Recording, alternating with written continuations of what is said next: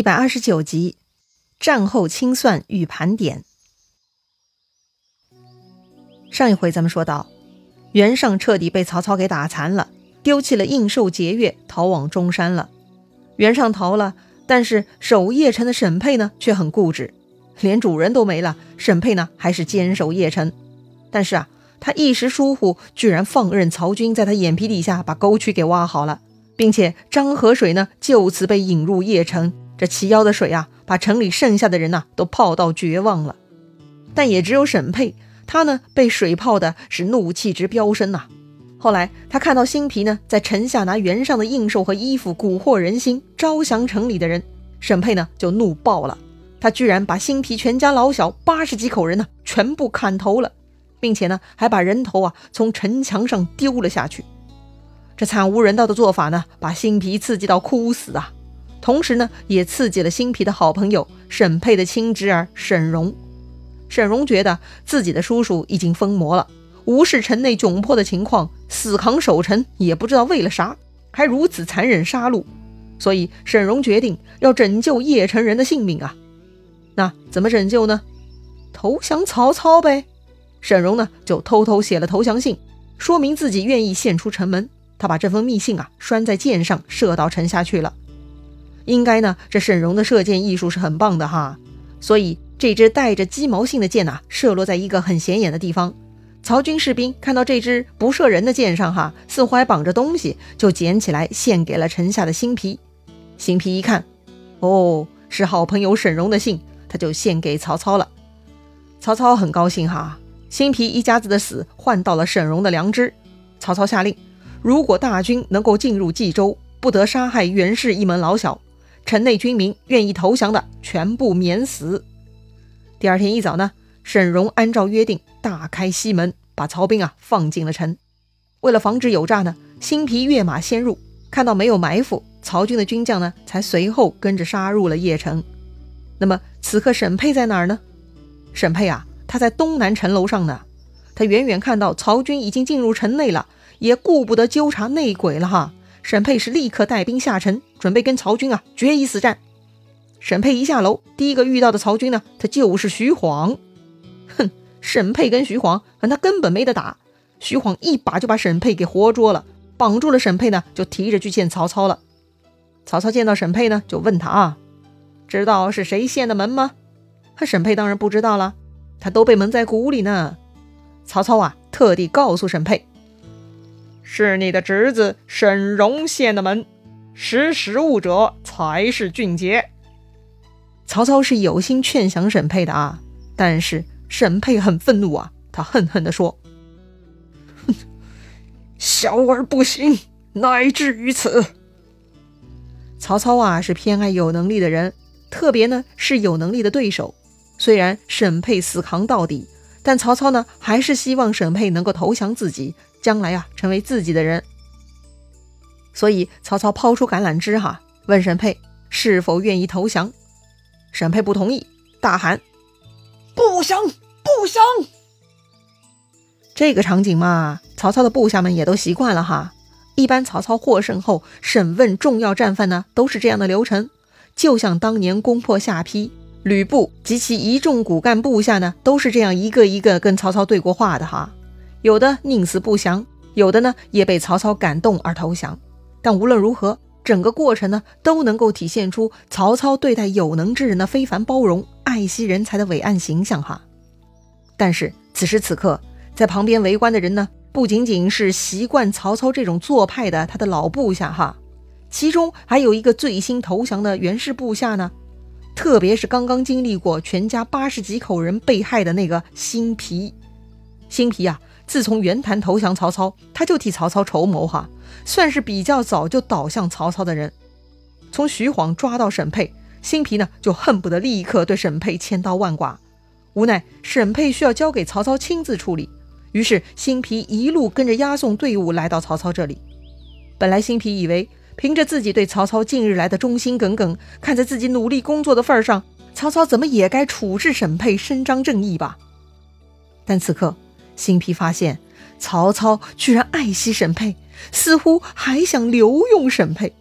辛毗再也忍不住了，他当即大哭啊，跪拜于地，求曹操为他辛家主持公道，处死沈佩这个杀人犯，为他辛家八十几口人报仇雪恨呐！这种场景呢，其实也不少见哈。你为之付出很多的朋友，或者你替他卖力的领导，这些人呢，并不一定会跟你同仇敌忾的。你的仇人并不一定是他的仇人，他的判断标准是以他自己为准，所以才会出现你的朋友圈还带着不喜欢的人，你的共事圈还带着职场敌人的情况呢。这就是个很现实的问题。你要做的只是调整自己，要么接纳，要么离开。千万别生气，伤害身体呀！所以呢，曹操是不会为了新皮杀掉沈佩的。哈，那新皮是不是要哭死啊？要说呀，还是沈佩自己刚烈哈。沈佩看到新皮呢，他还是很愤怒，他骂道：“我生是袁世臣，死是袁氏鬼，不像你们这种卖主求荣的鼠贼！不要啰嗦了，尽管杀了我吧！”曹操看到这幅场景呢，哎，他也习惯了。既然争取不到他的人心，哎，那就杀了吧。这个沈佩啊，还是忠诚做到底了。被砍头前呢，他要求向北方跪着，因为啊，此时他的主人袁尚逃到北方去了，所以沈佩啊要面北而死。确实是很忠义的形象啊。其他投降的人呢，看到沈佩大义凛然，一个一个都很羞愧。曹操呢，就像对待之前的沮授哈。虽然对方不肯投降，只能下令杀灭，但呢，他还是要肯定人家的忠义的，要树立正确的价值观呢。所以曹操下令把沈佩啊好好安葬于城北，作为曹操呢对沈佩忠义的认可。哎呀，为啥会有这种愚忠的人呢？哼，就是因为他们骨子里的价值观哈，并不是他们的主子如何善待重用他们，而是他们强烈的自我要求，使他们无法做到翻篇儿。他们没办法再笑对原来是敌人的新主人，好吧，人生呢就只有一次机会，既然选择刚直，那也就只能被半路折断了，不能活到老死了。这个时候，刀斧手呢又带了一个人过来，曹操一看，嘿，这不是陈琳吗？老同事啊！是啊，陈琳曾经是何进的主簿，为何进谋事，可是何进不听嘛。后来呢？陈琳跟着袁绍，还帮袁绍写了很著名的讨伐曹操的檄文，把人家曹操祖宗十八代都给骂遍了。曹操看到陈琳就说了：“你帮本初写檄文，骂我也就算了，为什么还侮辱到我祖父呢？”是啊，骂人可以，骂人家祖父就不对了嘛。陈琳就回答了：“箭在弦上，不得不发耳。”这话的回答呢，其实还挺艺术的哈，他透露出强烈的不得已呀。果然，陈琳呢就不是那种刚烈的想被半路折断的人，他的人生之路啊还有些年头可以走走呢。曹操身边的人呢都还记得那篇檄文，说的实在太难听了，大家都劝曹操哈，这个坏心眼儿、嘴巴太损的陈琳还是不要留了，宰了他才好呢。曹操呢，他不仅喜爱计谋之人。他本人文学造诣也很不错哈，所以呢，他对于写出好文章的陈琳啊，诶，这个曹操居然也很不忍心杀害。曹操爱才呀，还真不是盖的。就算陈琳缺德骂他，但曹操最终啊，还是因为陈琳的才华免了他的死，还继续用他当做从事。所谓口诛笔伐，陈琳啊是个厉害的文学斗士，这下就可以收归曹操所用喽。正当曹操这边在处理战犯呢，他的儿子呢也在忙碌着帮忙盘点战利品呢。是啊，人家袁绍死了，两个儿子都跳到一线跟曹操开始交手了。论说曹操跟袁绍可是一起长大的哥们儿，年岁相仿。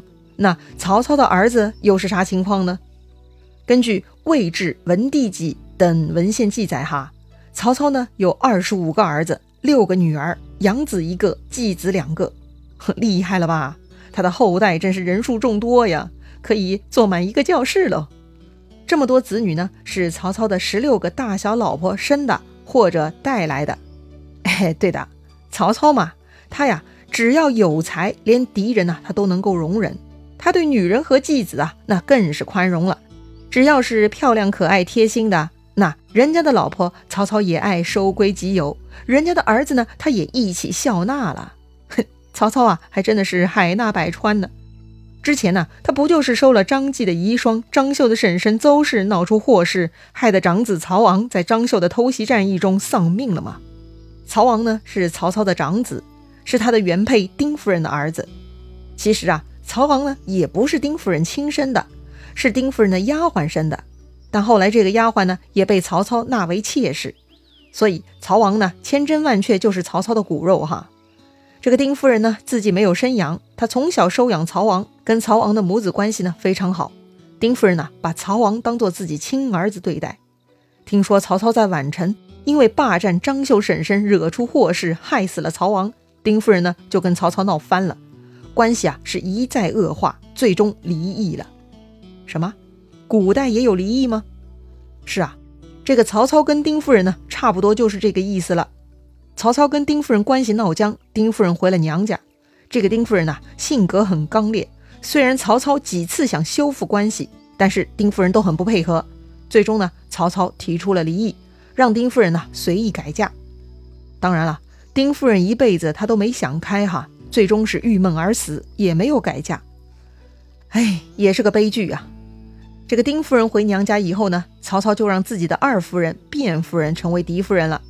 这位卞夫人呐，情商非常高，她跟丁夫人是完全不同的，做人很周全，也比较善良。本来呢，卞夫人是歌女出身，地位低下，因此她非常善于察言观色，处事做人拿捏得当，是一个从底层混上来的女子哈，一辈子呢也是谨小慎微的。她的聪明啊，给她带来巨大的回报。卞夫人呢，成了曹操的嫡夫人，一辈子是富贵两全，是个很好的成功案例了。卞夫人呢，成为嫡夫人，那么她的儿子自然就成为嫡子喽。卞夫人呢，很受曹操喜爱，是曹操妻妾中生的最多的一个。她一共啊，生了四个儿子，分别是曹丕、曹彰、曹植和曹雄。这一年，曹操彻底攻破袁绍势力了，随军征战的呢，就有此刻的嫡长子曹丕了哈。这个曹丕字子桓，这一年他十八岁，正是血气方刚、风华正茂的时候。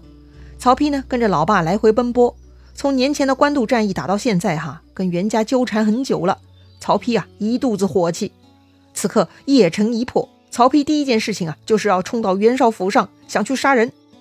当时在袁府门口有曹将挡住了曹丕，说呀：“丞相有命，任何人不许进入袁绍府。”但曹丕完全不理哈，把这个拦路的给喝退了。他径直冲入了袁府。当时他看到两个女人正抱在一起哭呢。这个曹丕啊，看着就来气，他挥剑呢就要上去砍杀。不是吧？这曹丕也真是胆儿肥了啊！他老爸曹操对于战俘那都有特别的安排的呀。他曹丕怎么可以擅自做主呢？特别是这会儿面对的是女战俘，那曹操的安排更可能很特殊啊。曹丕居然敢随便杀害？不是吧？这一下要闯祸了。那到底曹丕闯祸了吗？曹丕怎么向他老爸曹操交代呢？咱们下回再聊。